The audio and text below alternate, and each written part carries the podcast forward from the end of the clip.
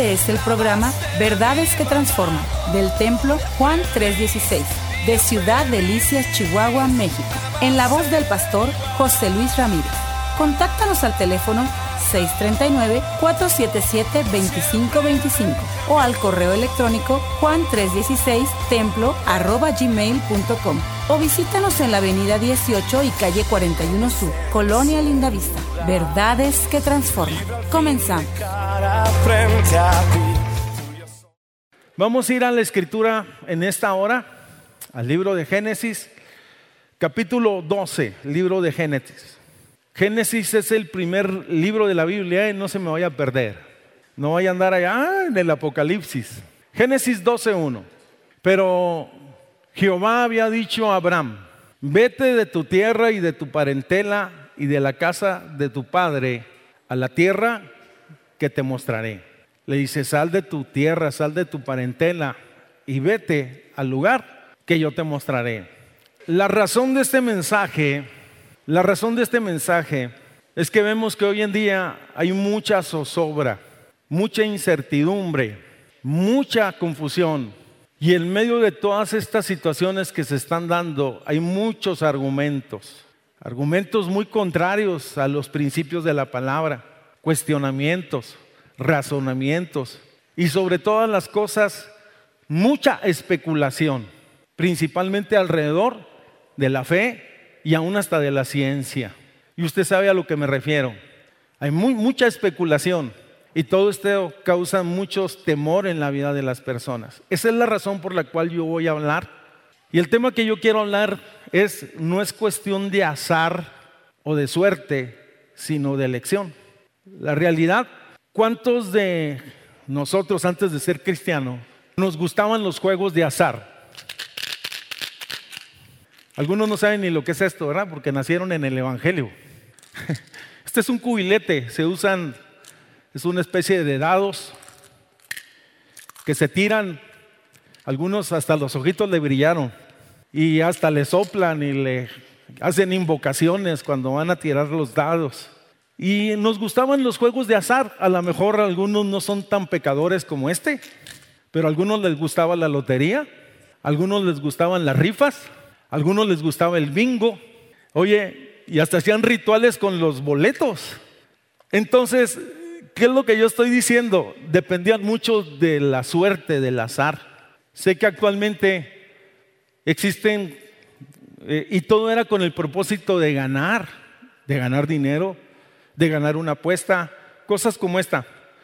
Sé que también hoy en día hay juegos que son de azar y que son juegos de mesa y que son permitidos, que no se apuesta, que se trata de un momento de diversión. Hay muchos juegos de mesa que se tiran los dados, que se juegan con las cartas.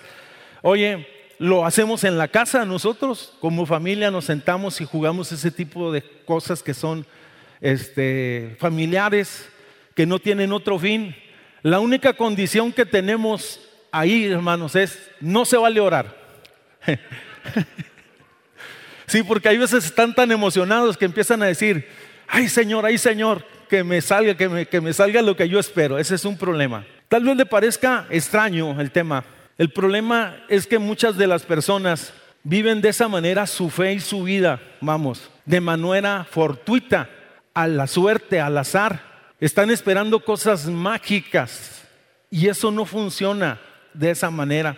Yo creo en los milagros, creo en el poder de Dios, creo en los principios, pero también entiendo, y hay ocasiones en que Dios me sorprende proveyendo, abriendo puertas de manera sobrenatural, cuando clamamos, no sé, pero también sé que muchas de las cosas que proceden de la fe se basan en los principios. Cuando yo empiezo a caminar en los principios, empiezo a caminar en su voluntad, y sé que en ocasiones también tendré que pasar por procesos. ¿No te ha tocado ver esas familias que son envidiables y dice, qué buenos hijos tiene esa, esa familia? ¿No será acaso que ellos hicieron algo diferente a lo que nosotros estamos haciendo? Que no dejaron al azar y a la suerte la educación oye, de sus hijos y el cuidado de sus hijos, sino que se dispusieron y se esforzaron en muchos aspectos de la vida y de la fe. Yo pregunto, en otras palabras, oye, que no fue un azar. Vamos, que cuando se trató de la familia, no se trataba de a ver qué me toca o a ver qué me sale, sino de formación. A eso me estoy refiriendo, hermanos. Y esto tiene una aplicación en todos los sentidos. No fue un azar, sino fue una elección. Yo decidí hacer algo por mi casa. Vamos, muchos quieren la bendición de Dios sin luchar. Otros quieren sembrar, quieren cosechar sin haber sembrado. Para no tener problemas, porque veo que ya se me quedaron serios muchos esta tarde. Para no tener problemas con ninguno, quiero tomar el ejemplo de Abraham. Cuando vemos la historia de Abraham, el texto que leímos, Génesis capítulo 12, la vida de Abraham, todo empieza con un llamado y con un propósito. Vuelvo al punto. Dios no está jugando a las, al azar, sino en Dios hay propósitos muy específicos para cada uno de nosotros. Abraham sería llamado el padre de la fe y aún Dios lo llama padre de multitudes cuando no lo era. Pero Dios estaba hablando en su omnisciencia, oye, de lo que quería hacer con la vida de Abraham. Abraham llegaría a ser una inspiración para sus generaciones y dejaría un legado para sus hijos. Yo quisiera en esta hora que nos preguntásemos a nosotros mismos, ¿qué clase de legado estoy dejando a mis generaciones? Y sé que tengo personas nuevas que están aquí por primera vez. Y sé que hay personas que me están sintonizando. Oye, lo que yo estoy haciendo está edificando mi, casa, mi familia, está fortaleciendo. O soy una persona egoísta, egocéntrica, que estoy haciendo cosas equivocadas. Pero volviendo a Abraham, todo se inicia en Dios. Es Dios llamando, es Dios tomando la iniciativa de buscar a este hombre llamado Abraham. Es más, le voy a decir algo. Abraham era un hombre común como todos los demás, como los cientos o los miles que vivían en Palestina o que vivían en Ur de los Caldeos. Era un hombre que tenía posición, que tenía una familia, pero una esposa, pero no tenía hijos, que tenía un padre, que tenía sobrinos, que tenía personas que estaban alrededor de su vida, que tenía posesiones. Vamos, no se trata de que Dios excluya a unos y escoge a otros, sino entendido que para Dios todas las personas también son importantes. Y escogió a este hombre singular o común, vamos a decirlo, para hacer algo en él, para que nosotros pudiéramos alentarnos en este sentido que estoy hablando. Oye, cuando llega Dios y habla Abraham, Dios se manifiesta y lo interesante del caso es que Abraham vivía en Ur de los Caldeos. La tierra de los Caldeos era una tierra llena de idolatría, era una tierra de confusión, era una tierra de muchos dioses, era una tierra de muchos argumentos, era una tierra de muchos magos, astrólogos, fetichismo y todas esas cosas. Dios se acerca con Abraham y le habla de qué manera, no sé si es audible, no sé si es en una visión, y Dios le dice de una manera muy clara que él lo pudiera comprender, vete de tu tierra y de tu parentela y de la casa de tu padre a la tierra que yo te mostraré. Por lo tanto, cuando estamos hablando en mi relación con Dios, no se trata, mis amados hermanos, de azar, sino de elección. Fíjese lo que le estoy diciendo. No se trata de azar en cuando se trata de los asuntos de la fe, sino que yo elijo a Dios. Dios me escogió a mí, Dios me habló a mí y yo elijo a Dios. Todo comienza con un llamado y con una invitación. Y la invitación es, sal de tu casa, esa es la invitación. No era fácil la decisión de aceptar el reto de salir de la casa y de su parentela. Vete de aquí, de lo que tú conoces, a lo que tú desconoces, a lo que yo te voy a mostrar. Le está diciendo, desarráigate de tus orígenes. Le está diciendo, vete de Ur de los Caldeos. Bien Abraham pudo haber tomado la decisión de quedarse en aquel lugar y haber tenido una experiencia bonita de decir, oí a Dios que me llamaba. ¿Usted ha conocido personas así? Yo sí. Personas que un día llegó el Señor y tocó el corazón de ellos, habló a sus vidas, pero se quedaron en el mismo lugar. Se quedaron con la botella, se quedaron en los vicios, se quedaron en el rencor, se quedaron sumidos en esas situaciones que han destruido su vida y han destruido su casa. Quiero ser muy claro, él podía haberse quedado en su tierra. Dios no forza a nadie. Quiero ser claro, Dios no forza a nadie. Dios invita a los hombres y le dice, sígueme, sígueme, sígueme, sígueme, sígueme, sígueme. Jesús a los que se encontró les dijo, sígueme.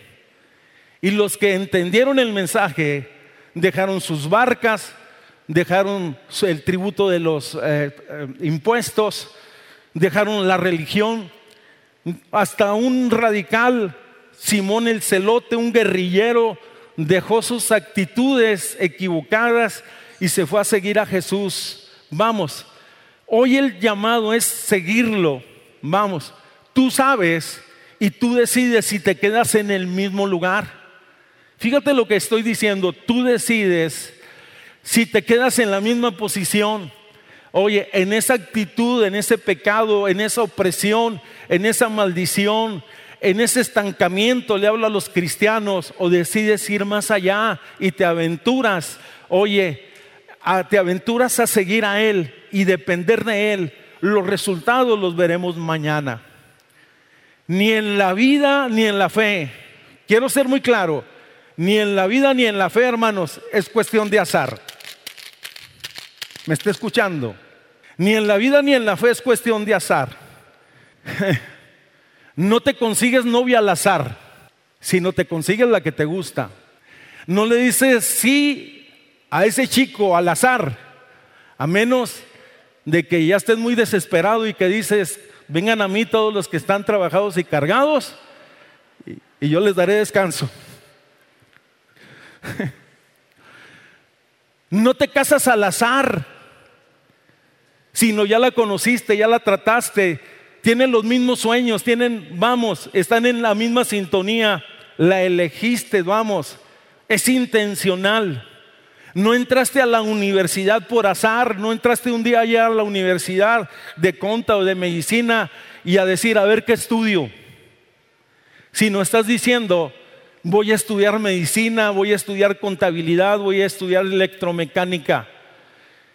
No se trata de azar, de terminar una carrera profesional, oye, sino de una elección y una decisión.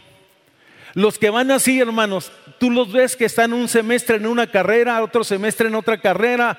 Al último, hermanos, nunca termina nada, dejan todas las cosas comenzadas, porque están viviendo al azar. No es azar, oye, tener una buena familia, sino que tú lucharás para formarla con la ayuda de Dios. No se trata de azar, de ser una persona responsable en la vida, sino que yo lucharé por serlo. No es azar que sea un buen padre amoroso, un buen esposo, sino es mi decisión y mi, elección. Ojo lo que le voy a decir. Ni en los aspectos de carácter se trata de asuntos de azar. Yo elijo, yo elijo si tengo dominio propio o soy un demonio en la casa. Con un carácter de los mil demonios, ya no uno, mil demonios. Agresivo, grosero y todo lo demás. A ver, levante la mano y diga gloria a Dios. O diga conmigo, ay de mí. En los aspectos de la fe, hermanos, no se trata de azar de suerte, sino de elección. Lo que yo decido, esa es la realidad. No es azar una vida consagrada, sino es una decisión que yo he tomado.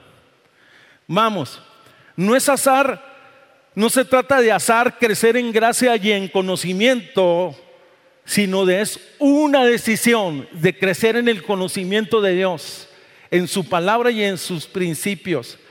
No es azar, oye, ser un adorador, sino que elige ser un adorador 24/7. Vamos, todo terreno a pesar de las circunstancias, 24/7, 24 horas, 7 días a la semana. No es azar abrazar el ministerio, sino es mi decisión y mi elección. Permítame, y yo lucharé por mi bendición. Y siempre, y yo, y la realidad es que aquellos que hemos abrazado servir a Dios, abrazar su llamado, en ocasiones las cosas no son fáciles y solo nos sostiene su llamado y nada más. Por lo tanto, la segunda verdad no es azar creer a Dios, sino es mi elección creer a Dios. No es un azar. Y pero Jehová le dijo a Abraham, vete de tu tierra y de tu parentela, oye, de la casa de tu padre al lugar que yo te mostraré. Y Abraham decidió creer y confiar en Dios. Vamos, la vida de Abraham, fíjese lo que le voy a decir. Desde el que dio el primer paso fuera de su casa y fuera de su tierra, comenzó a caminar por fe. No sé si estoy claro. Cuando Abraham da el primer paso, que agarra sus pertenencias, que hace su empaque, toma sus camellos, toma su mujer, toma sus criados y da el primer paso fuera de su propiedad, allí empezó a caminar por fe. Ahora, lo interesante, mis amados, oye, la realidad que nosotros como Abraham, nosotros regularmente vemos a Abraham como, como el hombre como el padre de la fe, pero aquí estamos hablando del hombre que está en el proceso de la fe. Alguien que está comenzando en la fe, no es alguien que está terminando en la fe, no es alguien que ha crecido en la fe, sino es alguien que está principiando, da el primer paso y es ahí donde empieza a caminar por fe.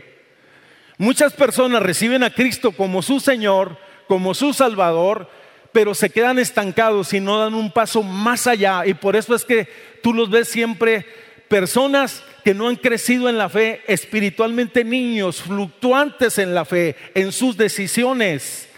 Por lo tanto, Abraham estaba en el proceso de formación para ser el padre de multitudes y el padre de la fe.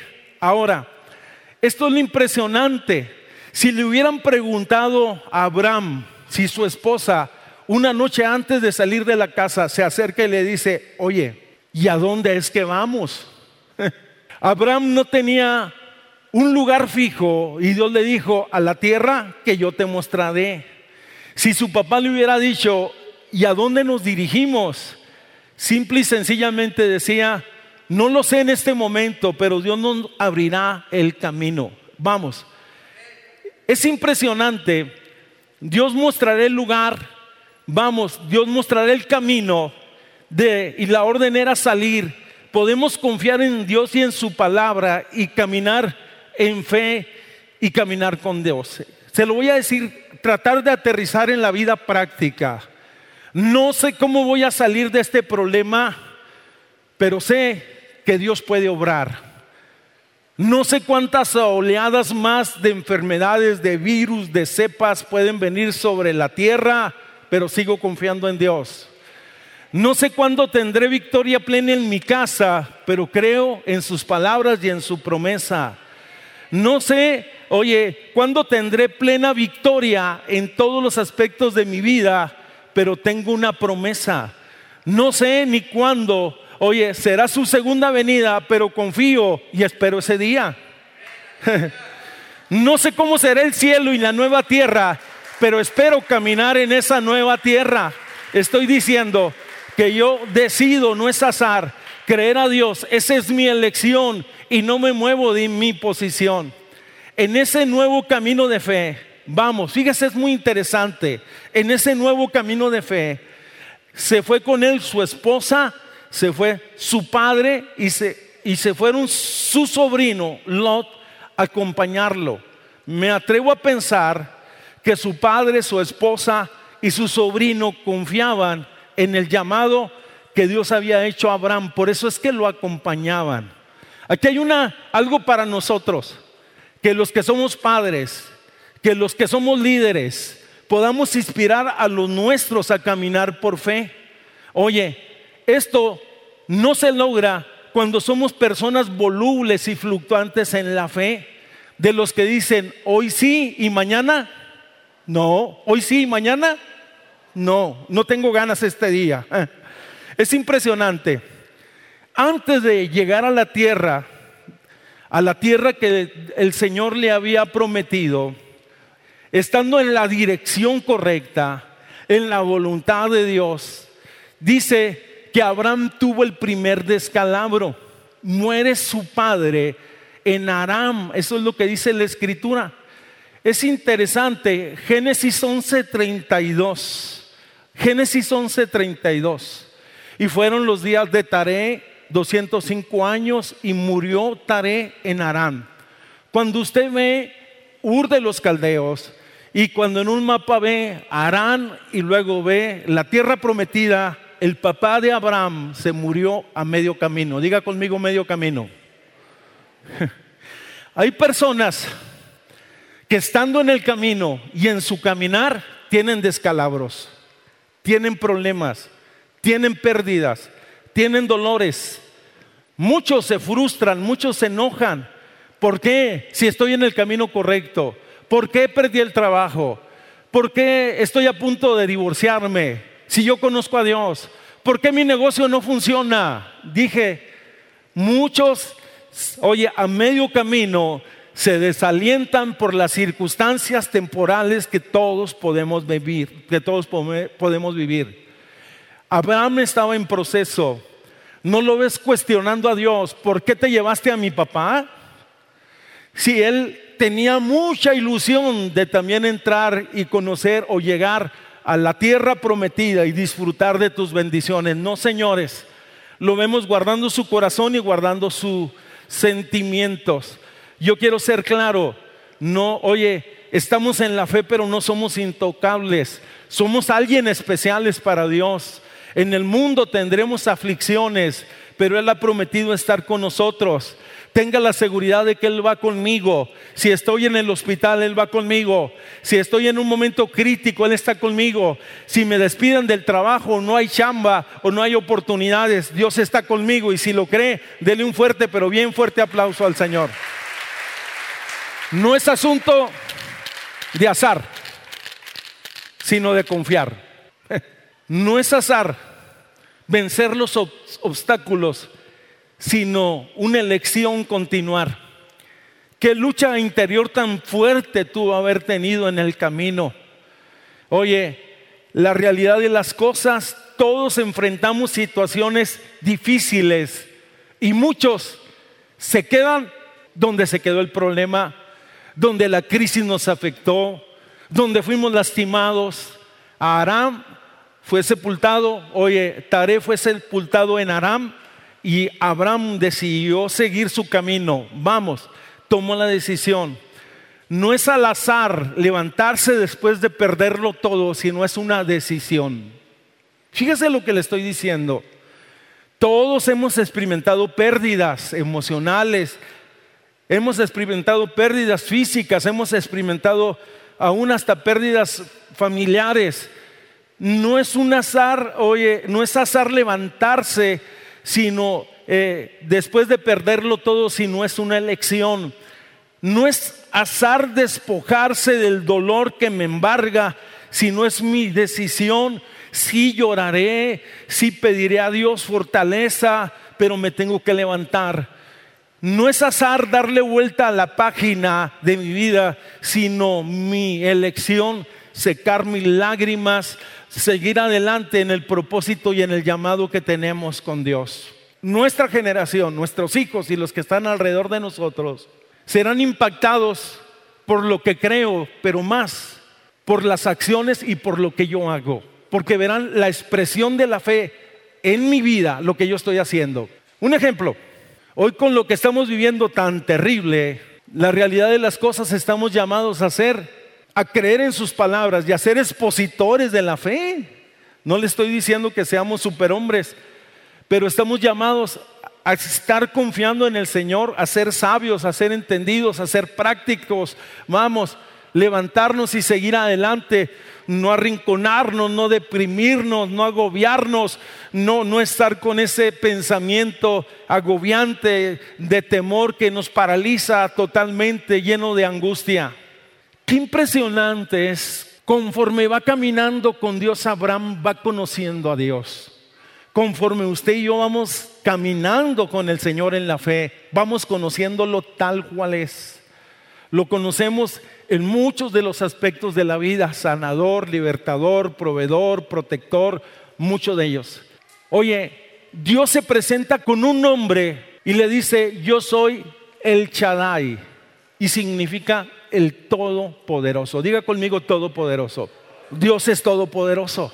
Por lo tanto, cuando Abraham ve a Dios, dice, Él es Todopoderoso para sostenerme, Él es Todopoderoso para cuidarme, Él es Todopoderoso para suplirme, él es todopoderoso para levantarme. Él es todopoderoso. Y si es para su vida, Dios todopoderoso, dale un fuerte, pero bien fuerte aplauso al Señor. Dios llama a Abraham y le dice sal. Y luego le da una promesa. Más adelante dice, vete de la tierra y de tu parentela a la casa de tus padres, a la tierra que yo te mostraré. Y en ti serán benditas las naciones de la tierra. Y le empieza a hacer una serie de promesas que yo lo invito para que usted en el versículo 12, 2, 3 empiece a hablar Dios acerca de Abraham, lo que él quiere hacer con él. En otras palabras, Abraham escucha el llamado, Abraham escucha la promesa y Abraham decide seguir caminando, edificando altares a Dios y diciendo, Él es mi Señor, Él es mi Salvador, Él es el Todopoderoso, Él es el único Dios verdadero. Y si es tu Señor. Dale un fuerte aplauso, vamos. Diga conmigo, no es, no es azar, sino es elección. Dígale, no es azar, no es azar. No podemos vivir la vida al azar, sino es mi elección. Seguir, creer, caminar, oye, confiar. A eso, a eso me estoy refiriendo este día. Es impresionante que Abraham pasó por diferentes procesos. En algunos, oye, salió muy raspados, pero aprendió a confiar en Dios. Desde esperar por años el nacimiento de su hijo, dije, no fue un día ni fueron dos, fueron muchos años, cuando él casi tenía 99. Oye, su esposa que no era estéril, toda posibilidad humana no la había ya, pero en ese momento Dios activó su promesa. Estoy diciendo, oye, que tuvo que esperar desde el ser acosado por los enemigos, esperar en Dios y confiar en que Dios lo podía proteger. Vamos, tenía que mantener eh, su corazón en línea, creyendo a Dios, aún en los momentos más oscuros. Tenía que creer a Dios a pesar de que las circunstancias no estaban en el mejor momento y la realidad de las cosas floreció en el desierto, oye, donde era todo difícil y todo seco desde el punto de vista físico, hablando para los rebaños y hablando para las cosechas. Sin embargo, dice Romanos capítulo 4, versículo 20, léalo, respecto a la actitud de Abraham, dice esta versión, no titubió con incredulidad, sino que se fortaleció en fe. Abraham dando gloria a Dios, en otras palabras, seguía confiando en Dios a pesar de lo que estaba pasando.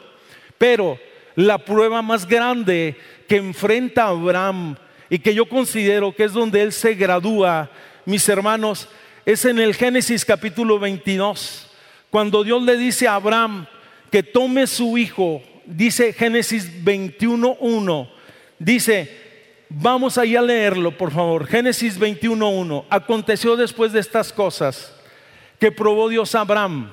Dice, y le dijo a Abraham, y él le respondió, heme aquí. ¿Qué le dijo? Heme aquí, toma ahora tu hijo, tu único hijo, Isaac, a quien amas, y vete a la tierra de Moria, y ofrécelo allí en holocausto sobre uno de los montes que yo te diré. Y Abraham se levantó, ¿cuándo?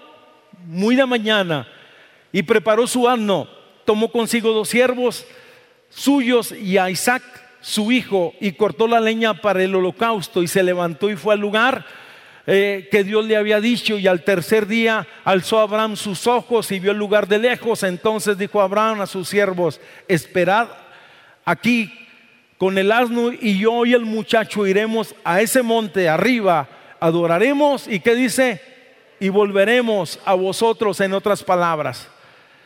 Es impresionante, hay muchas cosas que podemos sacar del pasaje. Número uno, oye, Dios le habla a Abraham y le dice que le entregue a su hijo. Oye, lo que me impresiona es que muy de mañana, muy de mañana, dice, preparó su asno y se dirigió a Moria.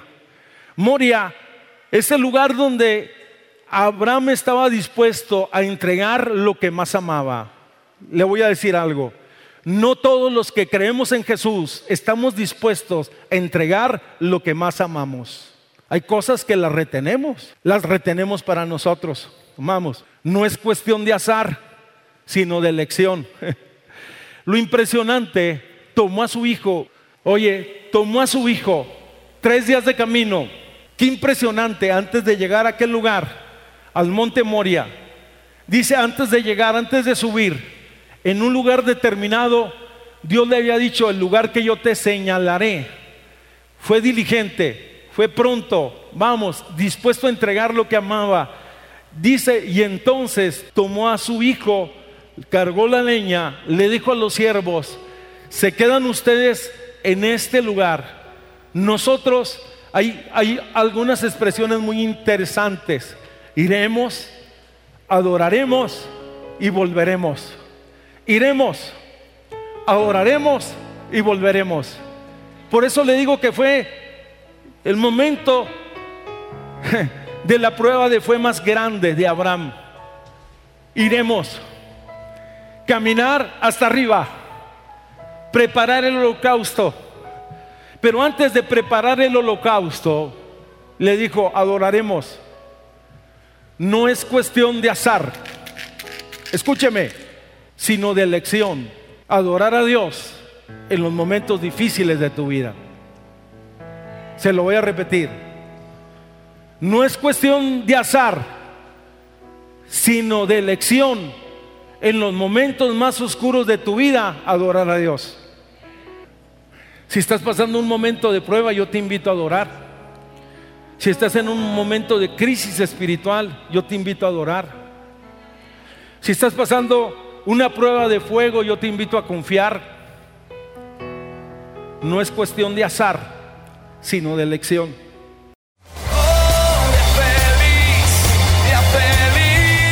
Este fue el programa Verdades que Transforman del Templo Juan 316 de Ciudad Delicias, Chihuahua, México. En la voz del pastor José Luis Ramírez. Contáctanos al teléfono 639-477-2525 o al correo electrónico juan316templo arroba gmail.com o visítanos en la avenida 18 y calle 41 Sur, Colonia Lindavista. Verdades que Transforman.